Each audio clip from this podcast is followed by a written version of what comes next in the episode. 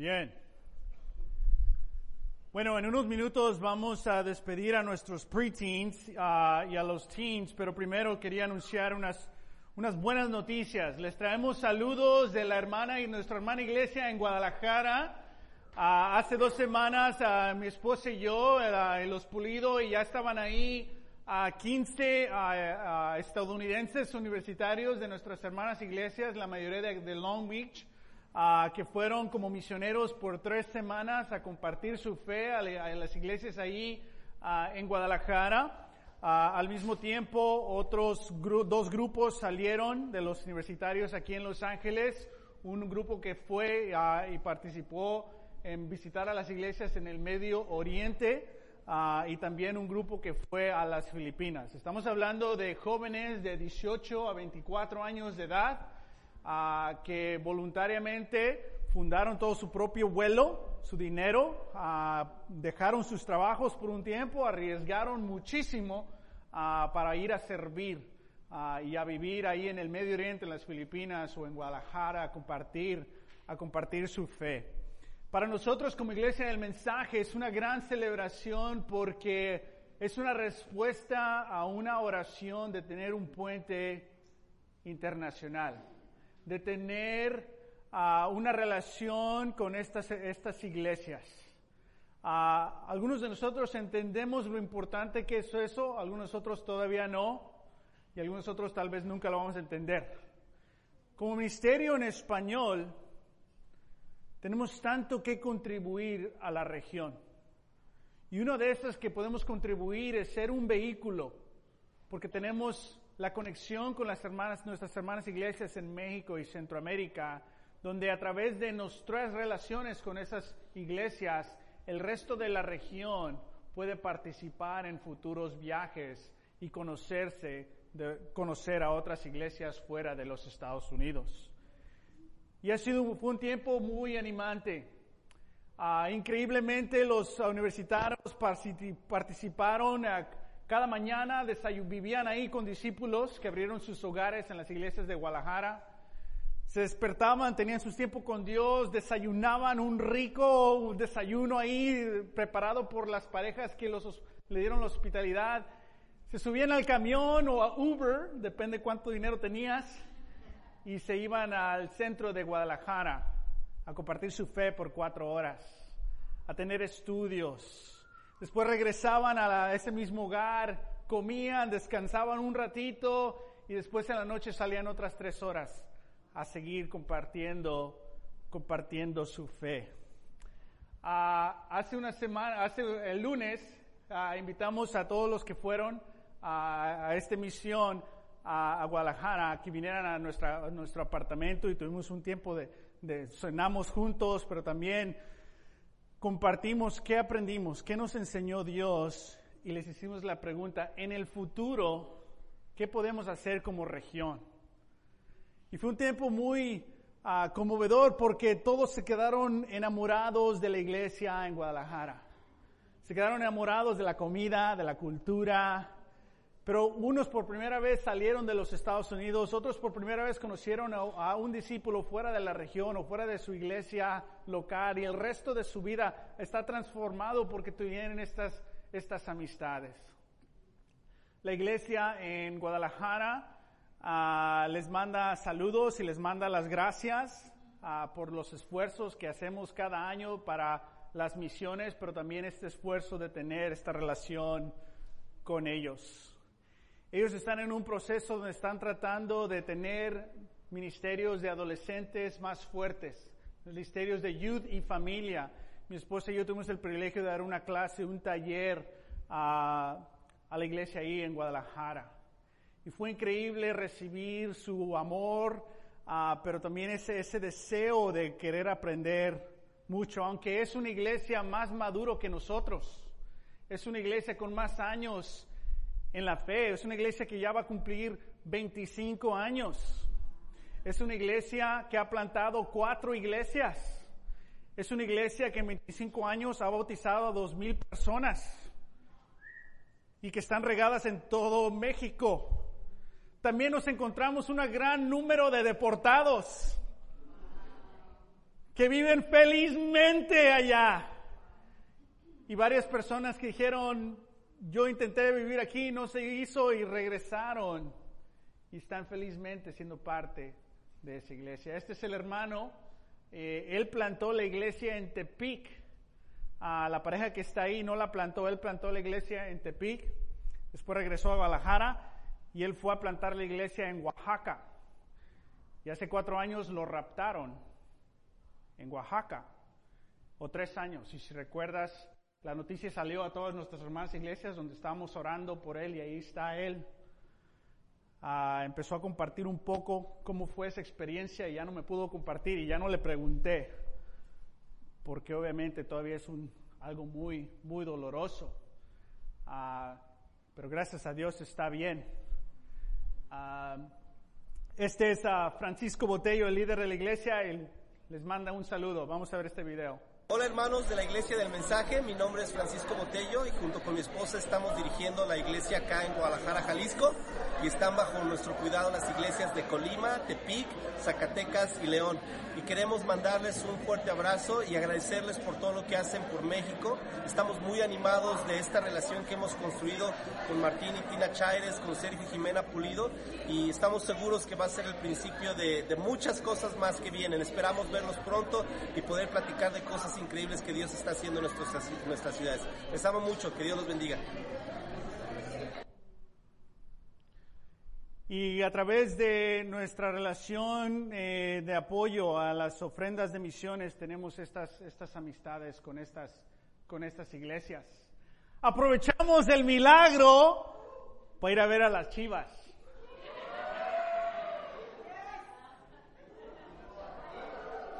Pero también viajamos de Guadalajara a Tepic. Guadalajara está en el estado de Jalisco. El estado a un lado es, uno de ellos es Nayarit, la capital es Tepic, de ahí soy yo. Y mi esposa y yo manejamos tres horas ah, después del servicio el domingo. Y mi familia pudo conocer a Tina y Tina pudo conocer a mi familia por primera vez. Y subimos ahí al cerro a tomarnos unas fotos Ah, pero vivimos un milagro que para mí ha estado en un caso migratorio de 17 años, a 17 de ellos oficialmente deportado, luchando. A último minuto abrió ahí siempre lo suficiente Dios nos ha dado y era tan difícil para mí imaginarme que podíamos estar en Tepic. Mi familia podía conocer a Tina y Tina a mi familia y vivimos este milagro, esta respuesta de oración Ah, de muchas lágrimas, de muchas peticiones, de muchísimo dinero, con abogados, ah, y pudimos vivir este milagro estando en la iglesia, eh, perdón, visitando a mi familia ah, en Tepic. Y aprovechamos a invitar a los líderes de la iglesia en Tepic, a mi tocayo Martín y a su esposa Paulina y sus dos hijas que se han bautizado en los últimos dos años. y estábamos ahí cenando Tina, los misioneros y mi familia. Y fue uno de esos momentos donde este es el momento de Dios. No te lo pierdas, Martín. No te olvides de lo que puede hacer Dios. Y consciente de que muchos de nosotros aún estamos orando para algo así. Ah, pero les quería compartir esas buenas noticias de que igual se ha establecido Puente Internacional, que cada año, hasta que regrese Jesús, vamos a viajar a las iglesias de Guadalajara, a, visitar las iglesias pequeñas en León, Zacatecas, Colima y Tepic, para dar nuestro amor, para tener más amistades con estos hermanos y hermanas, pero también recibir muchísimo de ellos. La iglesia en Guadalajara, de una iglesia se separaron a tres iglesias. Son del tamaño del mensaje las tres iglesias.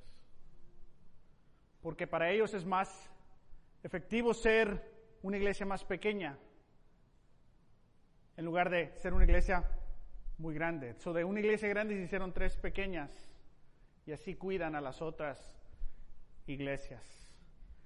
Entonces tenemos mucho que recibir de ellos, pero también tenemos mucho ah, que podemos conectarnos con ellos. Amén. So quería que nuestros teens y los preteens, I wanted you guys to see this uh, because in the future you are going to be traveling to these places. You're going to be meeting these people. Uh, you're going to be spending time or maybe living there uh, for a few weeks. Uh, okay? And after you try la carne en su jugo, you're going to love it. Uh, okay? So at this time, teens and uh, preteens, you guys can go. Uh, nuestros preteens de su primera clase hoy. Amén.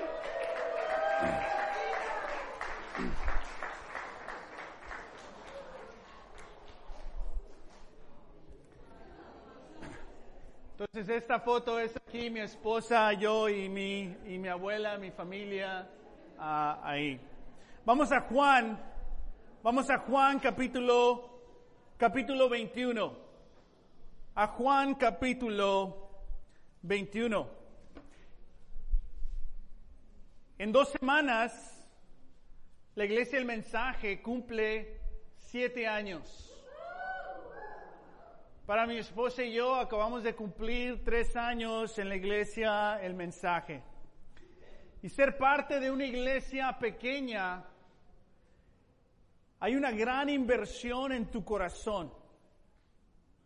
Tu corazón celebra las victorias muchísimo más en una iglesia que está creciendo. Y tu corazón duele sangra, sufre muchísimo más cuando hay pérdidas o derrotas.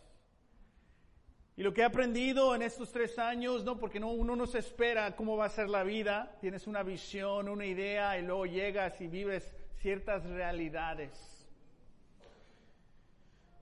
Pero como iglesia en los últimos tres años ha habido grandes victorias y ha habido muchas igual derrotas, ¿no? Y es parte de toda iglesia, pero en una iglesia pequeña lo sientes más profundamente. Hace un año tratamos de incalcar en, la iglesia ah, de entiende tu valor en su iglesia. Que tu fe cuenta muchísimo más en una iglesia como el mensaje que en una iglesia más grande. Pero igual nos sentimos agradecidos que como iglesia pequeña podemos ser generosos, ¿no? Que de aquí del mensaje ha habido transiciones y siguen viviendo transiciones y amén. Nos alegra de que también del mensaje puedan salir personas para seguir fortaleciendo a otras, a otras iglesias. Lo que sí tenemos claro es de que estos últimos tres años, uh, que los próximos tres años no pueden ser como los primeros tres años. No porque los primeros tres años fueron malos, fueron, fueron de Dios. Pero es tiempo de dar más pasos. Y si recuerdan los que estuvieron aquí cuando nosotros llegamos hace tres años, que una gran parte del mensaje que teníamos es, necesitamos ministerios en español en los Estados Unidos. Y dimos ahí una estadística del por qué no sobreviven los ministerios en español. Y no estoy diciendo que estamos en peligro de ser parte de esa estadística, no, lo contrario. Que una de las estadísticas que estamos buscando es de que una iglesia como nosotros, cuando pasa los 10 años, hay cierta experiencia ya en, en los miembros. Hay cierta fundación, hay ciertas habilidades, hay ciertos carácter, caracteres, hay ciertas lecciones que ya hemos aprendido, que después de los 10 años, toda iglesia, español o inglés, vive un mundo diferente después de los 10 años. Y para nosotros nos quedan tres. Entonces tenemos que pensar, ¿qué necesitamos para llegar a esos 10 años? Y es lo que estamos orando y evaluando en lo que necesitamos para poder llegar a nuestros 10 años. Amén. Y espero que el sermón de hoy te ayude a entender un poco de lo que se necesita de tu parte para llegar a estos, a estos 10 años. Vamos a Juan 21. Jesús ha resucitado ya hemos leído esta escritura, nos quedamos igual en el, en el Evangelio de Juan, estamos en el mundo del Evangelio de Juan. Estamos descubriendo la fe que Jesús prefiere. Porque si descubrimos la fe que Jesús prefiere, podemos participar en el futuro preferible de Dios. ¿Estás ahorita tú participando en el futuro preferible de Dios o estás viviendo una vida que Dios no prefiere para ti? ¿Cómo está tu fe? ¿Cómo está tu corazón? Puedes evaluar tu corazón, depende a los pensamientos más oscuros que tienes. Pensamientos de rendirte, pensamientos de amarguras, pensamientos de rencor. No dejes que eso dicte tu fe. No dejes que eso determine tu participación en el futuro preferible que Dios tiene. Entonces aquí Jesús ha resucitado. Jesús ya se les ha aparecido a sus discípulos. Y sus discípulos se siguen reuniendo, pero en varias de sus reuniones, Jesús ya no se está reuniendo con ellos físicamente. Y la manera que actúan es un poco diferente porque Jesús ya no está con ellos física, físicamente. Entonces lo que queremos ver es, se están reuniendo, Jesús resucitó, pero ya no está con ellos físicamente todo el tiempo. ¿Cómo van a actuar? Vamos a descubrir esto. Versículo 21 dice, después de esto, Jesús se apareció de nuevo a sus discípulos, es decir, ya se había aparecido. Y lo podemos encontrar en versículo 20, el capítulo 20. Pero bueno, 21, versículo 22 dice, estaban juntos Simón Pedro, Tomás, al que le apodaban el gemelo, Nataniel, el decana de Galilea, y los hijos de Zabadeo, y otros dos discípulos. Me voy a pescar, dijo Simón Pedro. Nos vamos contigo, contestaron ellos. Salieron pues de allí y se embarcaron, pero esa noche no pescaron nada. Al despuntar el lava, ese el día, Jesús se hizo presente en la orilla, pero los discípulos no se dieron cuenta de que era Él. Muchachos, ¿no tienen algo de comer? Les preguntó Jesús. No, respondieron ellos. Tiren la red a la derecha de la barca y pescarán algo. Así lo hicieron. Y era tal la cantidad de pescados que ya no podían sacar la red. Es el Señor, dijo a Pedro, el discípulo a quien Jesús amaba. Tan pronto como Jesús Pedro le oyó decir, es el Señor, se puso la ropa pues estaba semidesnudo y se tiró al agua. Los otros dos discípulos le siguieron en la barca arrastrando la red llena de pescados, pues estaba a escasos 100 metros de la orilla. Al desembarcar vieron unas brasas con un pescado encima y un, y un pan. Traigan algunos de los pescados que acaban de sacar, les dijo Jesús, porque solo había preparado uno él, ¿no? Simón Pedro subió a bordo y arrastró hasta la orilla de la red, la cual estaba llena de pescados de buen tamaño. Eran 153, pero a pesar de ser tantos, la red no se rompió. Vengan a desayunar, les dijo Jesús. Ninguno de los discípulos se atrevía a preguntarle, ¿quién eres tú? Porque sabían que era el Señor. Jesús se acercó, tomó el pan y se los dio a ellos e hizo lo mismo con el pescado. Esa fue la tercera vez que Jesús se apareció a sus discípulos después de haber resucitado. Lo que encontramos aquí es la dificultad que tienen los discípulos en ser espirituales sin la presencia física de Jesús. Porque cuando están en la presencia de Jesús a través del Evangelio de Juan, vemos a un grupo con confianza, vemos un grupo alegre, vemos un grupo atrevido, vemos un grupo que se somete a Jesús, vemos un grupo innovador, lleno de ideas, lleno de alegrías. Y después de, la de que resucitó Jesús, Vemos que en el capítulo 20 que se están escondiendo por miedo, Jesús se las aparece. Jesús les dice, miren, vean las huellas, soy yo, he resucitado.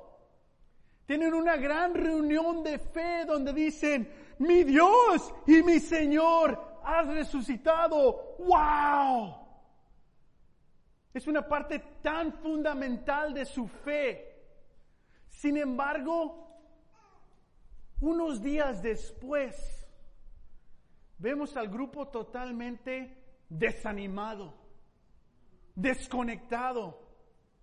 ¿Por qué? Porque estaban tan impuestos a ser espirituales cuando tenían a Jesús físicamente con ellos. Sin la presencia física de Jesús, vemos que no sabían qué hacer. Tenían tanta dependencia a la estructura y la presencia física de Jesús que sin, sin su presencia física regresan a su oficio, regresan a lo común. Ya estaban haciendo lo común, vivían para su oficio, eran pescadores y Jesús los llamó a un propósito. Y este propósito incluía tres años de aprender, de ser entrenados por Jesús. Concluyen estos tres años, muere Jesús, resucita Jesús, se les aparece Jesús, se va Jesús de su presencia físicamente y su fe cae. Se les aparece Jesús y ¡ah! Y se va Jesús y cae. ¿Qué podemos aprender de ellos? ¿Qué podemos aprender de este mundo de Juan, del Evangelio de Juan?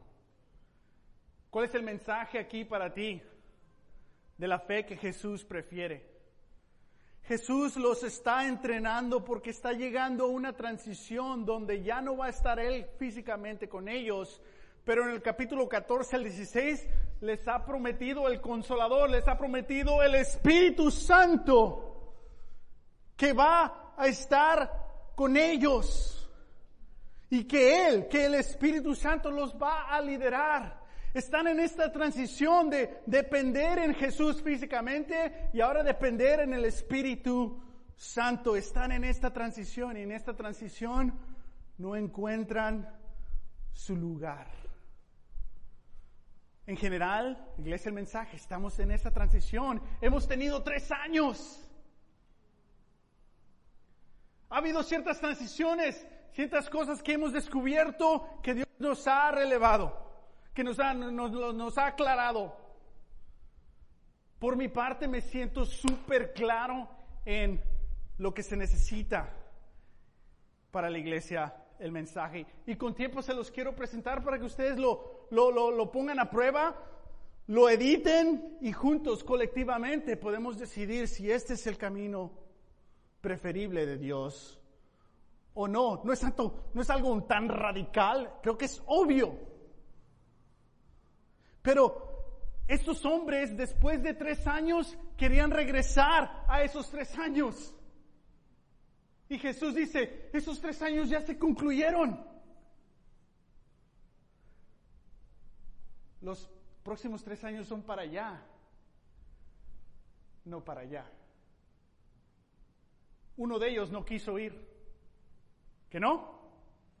Judas no quiso ir. Pero el resto quieren ir. Parece que no entienden. Parece que no saben tener su propia fe. Parece que no saben ser creativos, tener, tomar iniciativa en su relación con Dios.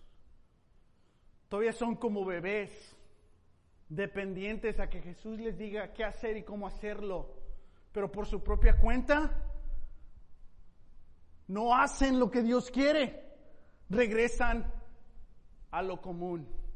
Eso habla de alguien que es inmaduro en su fe, donde no puede ser espiritual si no hay una estructura que te ayude. Y si nuestra dependencia está en la estructura, no estamos madurando. Y muchas veces Dios tiene ciertas estructuras, pero otras cosas nos sorprende tremendamente Dios. Y muchos de nosotros lo podemos tomar ese, e, esa sorpresa como, como algo que nos desilusiona. Ah, es que todos están yendo. Eso ya fue como tú has grabado lo que está pasando.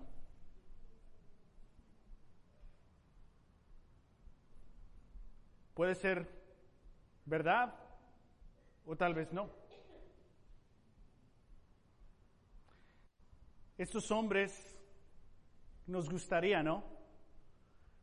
Capítulo 20, Jesús se les apareció, les dio las evidencias. Era para que en esta reunión dijeran, oye, ¿qué crees que va a pasar cuando ya tengamos el Espíritu Santo? ¿Qué crees que sea la próxima misión? ¿Dónde va a ser el próximo puente internacional? ¿Qué vamos a hacer? O sea, era para que se reunieran y exploraran lo que Dios va a hacer. Era para que se reunieran y ¿cómo te sientes tú? ¿Cómo has crecido? ¿Qué has aprendido? Era para que se animaran los unos a los otros, se dieran vida, se dieran ánimo, se inspiren, recuerden, sueñen. Pero se reúnan y uf, qué desánimo. Nadie dice nada, callado. Uno dice, me voy a pescar. Pues vámonos. Y regresan a su oficio. Ya tenían oficio. En su oficio recibieron el propósito de su vida. Y ya que tenían el propósito, regresaron a qué? Al oficio. Si eres parte de la iglesia el mensaje, no regreses a tu oficio. Ve a tu propósito. Participa en el futuro preferible que Dios tiene. Quedan tres años sumamente importantes, estadísticamente hablando, de la formación de una iglesia. Porque cuando se pasan esos diez años, los que invirtieron y participaron con Dios llegan a través de esos, pasando esos 10 años como iglesia con un carácter de fe. Llegan con una inversión, con cicatrices, con grandes lecciones, pero ahora tienen su propia fe. Hacen las cosas no porque alguien les dijo, pero hacen las cosas porque son propietarios de su fe. Toman iniciativas para solucionar necesidades, no porque alguien les dice, pero porque lo ven y lo hacen. Y en los próximos 10 años vamos a tener los que se van a ir para atrás y los que van a seguir para adelante. Y los que se van para atrás no van a aportar las cosas que se necesitan. porque le corrieron a esas lecciones difíciles que solo Dios nos da. Pero os quiero animar a todos que no veamos los últimos tres años, demos gracias a los últimos tres años, pero más que todo que veamos qué van a ser los próximos tres años. Y así como estos hombres, no regresar a nuestro oficio, pero regresar a lo que Dios quiere, a participar en este propósito. ¿Quién está conmigo? ¿Quién está dispuesto a ir para acá? No para acá. ¿Quién? Y vemos aquí como Jesús los ve pescando, ¿no? Oye, me, acabo de, me les acabo de aparecer. Y los ve allá pescando. ¿Y qué, ¿Y qué pasó cuando regresaron a lo común? ¿Cómo les fue? De la patada. ¿Qué recibieron? Nada. Pero se esforzaron y todo. No, es que no participaste con Dios, te fuiste. ¿Y qué pasó? Nada. Frustrados, me imagino, se fueron bien amigados, bien amigos. Sí, sí, todos peleándose. No, es que no le echaste, lo que sabe qué. No sé. Pero ahora habla mucho del Dios viviente. Cuando Jesús aparece en la orilla y dice, ¿cómo les va yendo? ¿Cómo están? ¿Han pescado algo? No. ¿Y se burla de ellos? ¿O les ayuda? Wow. ¿Qué nos dice del Dios viviente? Que cuando regresamos a lo común, cuando nos falta fe, Dios nos ayuda. Jesús inicia de nuevo. Porque aquí dice que es la tercera vez que se les ha aparecido. Estamos hablando de la, de la resurrección. Ni siquiera lo pueden reconocer. Sin embargo, no les cambió su actitud humana de regresar a lo común. ¿Cómo podemos aprender a dejar de regresar a lo común? ¿Cómo podemos aprender de saber participar en el futuro preferible de Dios? Para los matrimonios del mensaje. No regreses a lo común. Si ya conoces las torturas que se viven ahí, ¿Por qué regresar a lo común? Pero aún en lo común, Jesús dice, ¿y cómo está el matrimonio? ¿Necesitan ayuda?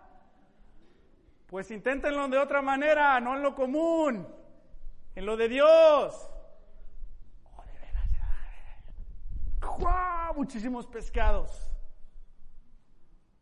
Hay que saber escuchar la voz de Dios. Porque estamos en nuestros esfuerzos acá en lo profundo, trabajando, y Jesús haciendo el desayuno en la orilla. ¿Cómo les va? Y cuando reconocieron que era la voz de Dios, no se hicieron el rogar, no los tuvo que convencer. Eso sí le tenemos el crédito, ¿no? que uno hasta no entendemos la lógica, ¿verdad? Estaba ahí sin camisa y se pone la camisa y se avienta al agua. O sea, no. No sé si dice, ya me robaron una camisa estos, no los no confío en ellos. No sé. Y los otros más, pues. Y lo pasa, ¿no? Después dice que Pedro se cuelga de la barca. Eso sí hay que darle que, porque cuando están desesperados por participar en lo de Dios, lo hacen. ¿Qué tan desesperado estás tú para participar en lo que Dios quiere?